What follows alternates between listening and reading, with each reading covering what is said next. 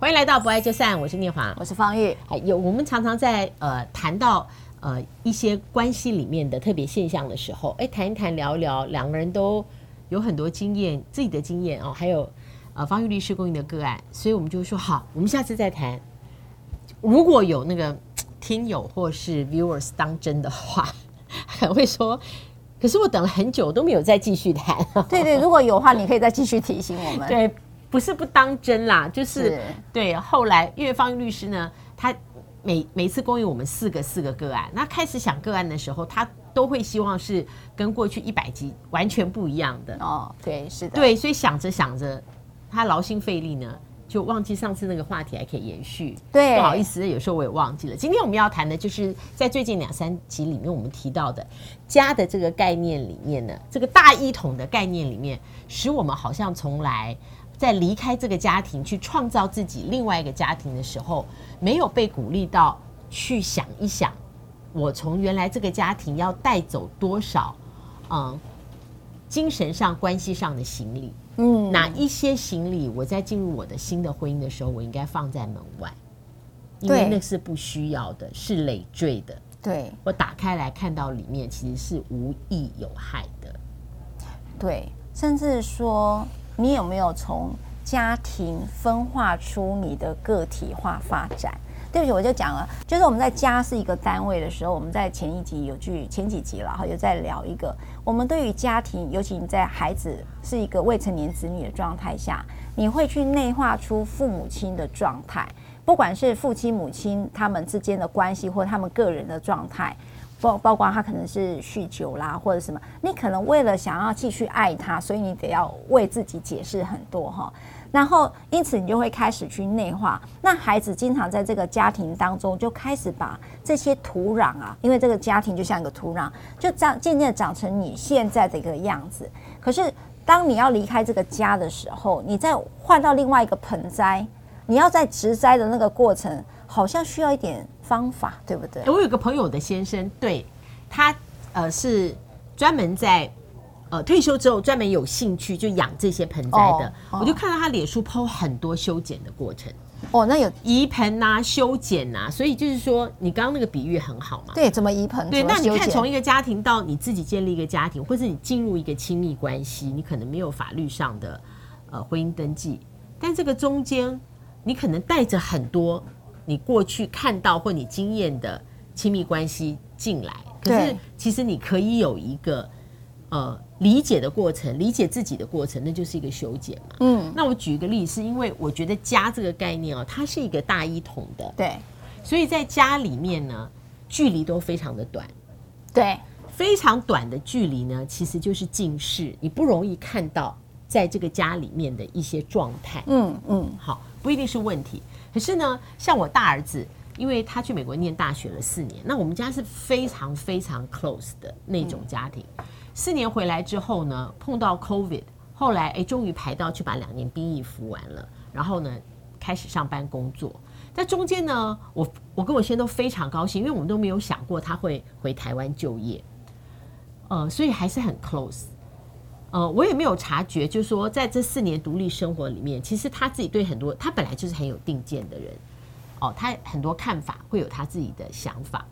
那后来呢，就是在今年我们碰到了一件事呢，就是他弟弟也长大了十七岁，但是他弟弟我是有一百七十五公分以上，对，明年也要去念大学，但他弟弟跟他因为差八岁，所以他们两个，台湾说五年一世代，我感受到他们是两个不同青春期的孩子。那他弟弟呢，就是一个呃，在六日呢会很活跃出去跟朋友在一起聚会的人，他活跃到就是礼拜天晚上会吃完晚饭才回来。哦，oh. 那正因为他的课业都兼顾的非常好，所以他的父亲会觉得这个没有问题，你自己时间管理好，对。但是我带着我以前我的高中生活的记忆，我是一个高中女孩子嘛，我没有什么礼拜天晚上还跟朋友在外面吃饭的。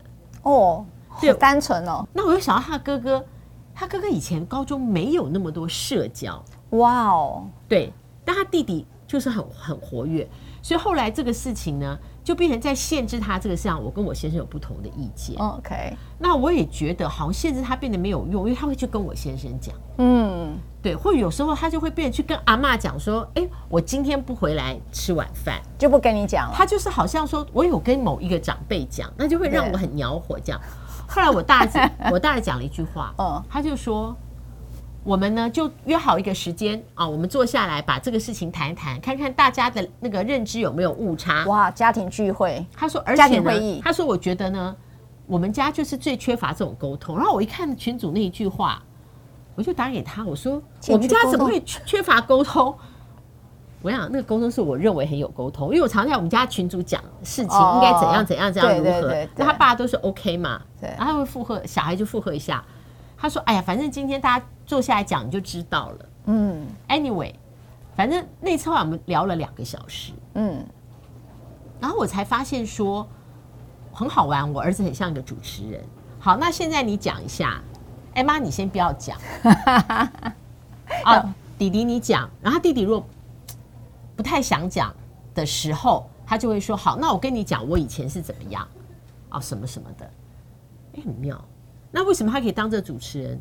我后来发现一件事，嗯，因为他看这个家，他曾经有距离，哦，他有四年非常重要，他在美国自己独立生活的经验。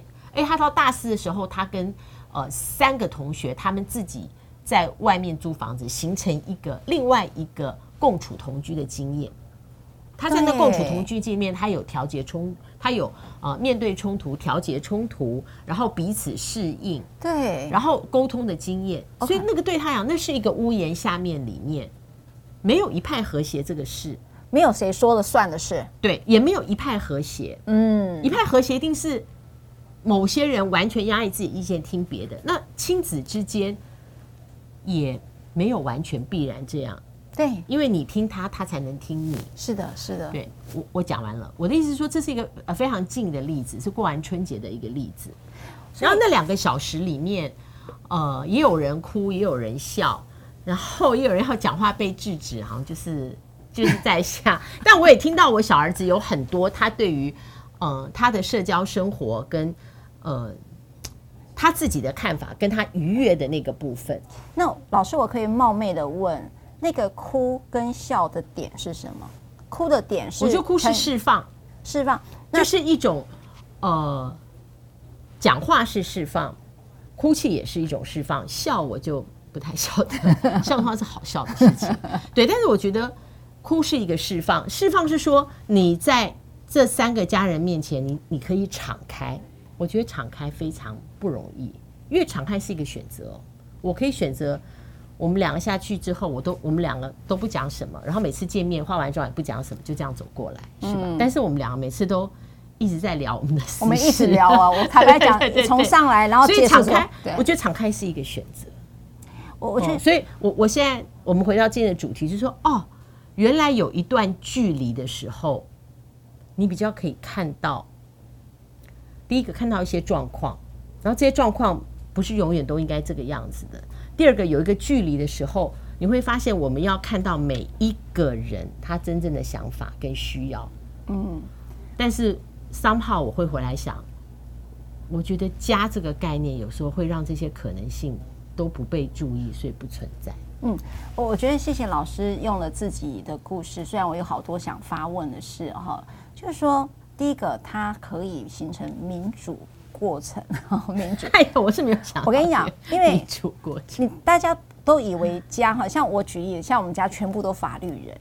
嗯，我先生，我孩子，给你儿子，对 对，都是法律人。所以我觉得那个民主的这一件事情，或隐私权跟界限，我们是非常有的，是不需要任何，就完全一个家是这样子，对，完全不需要经过讨论，我们就会形成民主的过程。那我们知道有一些人就会可能比较像老师的性格，就是可能会比较觉得，呃，他觉得他的意见是很有说服力的哈，就是每个人都有意见权威。然后像我先就是我懒得跟你 argue，这样好累，所以每次都 OK，因为他这样，这样他他采他采取这个同意票比较快，对，同意票投的对他比较友善，因为你不同意还要写不同意意见书，对，对不对？那个会真的比较累，因为你要花时间写不同意意见书嘛，哈，因为意见书人已经有人帮你主笔的人已经有人写了，像像念华老师是写呃意见书的主笔者哈。那因为我们像我们家是法律人哈，所以呃在第一个我刚才老师的故事里面有提到一个。因为他们的过程，他们的关系里头的建构有个民主的过程，因为他是用家庭会议，会议本身就是一个各自表达意见的时候，所以你有个理解，意见不一是被允许的，嗯嗯，不然不用开会，就是有一个人说了算。第二件事情，对，而且是在那个情境里面，当你进去坐下来的时候，就知道这个情境是为了。帮助大家理解，对。但是平常什么家庭群组啊，或者是在饭厅说：“哎妈，我礼拜天晚上我吃完饭才回来。”那个情境，他知道不被鼓励、被理解，对，那就不讲。第二个是意见不一这一件事情，往往在东方社会里面认为这就是冲突跟纷争，它就意味着关系的冲突跟呃距离。还有比那个纷争更不好，就认为就是分歧，分歧，或者是你不爱我了。嗯嗯嗯，对，妈妈你不爱我了，妈妈你你在你在压迫我好之类的，就是妈妈你在伤害我了哈，你为什么不信任我？你看这种伤害里头，譬如说我晚归这件事情，你不肯定我，你也不信任我，嗯，因为我的晚归你做了评价，嗯，那这个地方孩子会受伤啊，因为。你把我视为是一个糟糕的人，而且我在那天聊的时候才发现，其实我是非常根据我自己的高中经验。可是我自己再仔细想，我的高中就有两个，第一个我是高中女孩子哦，女校吗？呃，对，我中山。我说高中女孩子跟家庭对待一个高中十七岁的男。的儿子，他可能在管教方法本来就会有点不一样。那还有第二个是在高中的时候，相对我们家离市区比较远，嗯，这个情况又不一样，嗯。然后那个时候没有捷运，他没有手机电话。结果当我很仔细回去想我的高中情境的时候，才才会发现，我的高中不被不太被允许在外面吃完晚饭才回家，是有这么大的差异跟不同。因为女人会有安全意识。可可当我就是。在这个家里面，我对于没有回来吃晚饭这件事情，我觉得非常不可思议的时候，那时候我并没有去回溯我这个不可思议的心情。其实是我从我高中的时候，我是怎么样的在家里被处遇。你看老师好有反省，好有反省的母亲哦。哦，好，那你再继续讲，不要偏离主题。好，就家里面的分歧被视为嗯，我觉得是这样讲，大不可。对，嗯，就是说。在这样的一个平等关系，第三个，它呈现会议室，就是就是同样圆桌式，没有人坐在上面，没有人坐在下面，它是一个圆桌式的，它意味着就是你的自主权是被尊重的，你是平等的。好，那这个地方就回到了一个观点，一个家庭里头，你有没有允许个体化的发展的空间？这才是真正的原点。就是说，当我们从一个家庭里头要离开那个距离，透过距离，我们可能明白了一些喜欢跟不喜欢，但是你可能又内化，我的爸爸妈妈就是长这样哈，但是就是长这样，又怎么去处理这件事？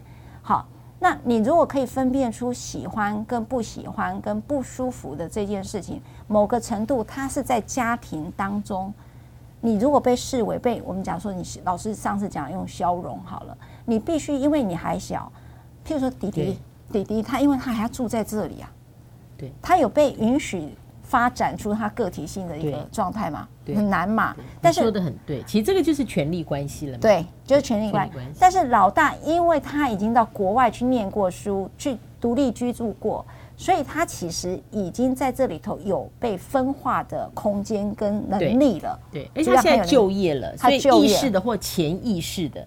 对不对？换句话说，妈你不高兴，我你也拿我没辙。我这样白话文讲就是，是，是，是，但是弟弟可能没办法，因为他就是住在这里，他每天要见到妈妈，他每天要面对妈妈的情绪，所以他得要在这里头学习到怎么去妥协。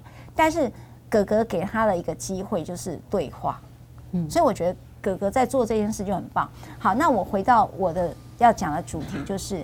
当一个家庭里头没有任何一个，不管你是移栽或者怎样，那个盆栽要怎么长，不管你怎么去讲，你有一个想象。当一个家庭当中你还小的时候，父母亲对你来讲就是，呃，可能你就是被拴起来，就是拴在柱子里面。管教者，对，管教者，所以你是困难，因为你你的依附，你的活着都要依附于父母的观点，所以你要如何从父母观点分出来，那是过过程是困难的。那因此，像你讲，你得要等到长大才有办法回头去望这一件事情啊。那那有些父母亲就不是不让你长大。嗯，这句话很好。对，有些父母亲不让你长大呀，所以你还是会被绑在那里。那你这时候就要像刚才那个老师的长子那边，他因为距离，他有个体化的过程，对，他有了他发展的成熟度，回头再回到这个家庭里头，他的说话开始变主持人了。大家有没有听到？他叫做主持人。对，所以而且而且我觉得那个是他可以戴上另外一副眼镜来看这个家庭。对对，对那。之前的话，这个家庭呢，大家呢好像都要有同一种眼光，因为和谐。对，就是这个是社会期待，就是家庭呢就是和谐，但是在和谐当中有分歧，它并不完全造成把和谐的推翻了。对，好，目前我们对家的法律上的定义就是以永久共同为生活的呃家长家属关系。那家庭成员在法律上互负抚养义务，哈，好厉害！今天这个直接讲出来，好。那呃，其实我们在最近这几集好像还有一些我们有说过，下次再聊的。等我回头想想看。好，不要忘了按赞、分享、开启小铃铛。嗯，下次再见，下次再会，拜拜。拜拜。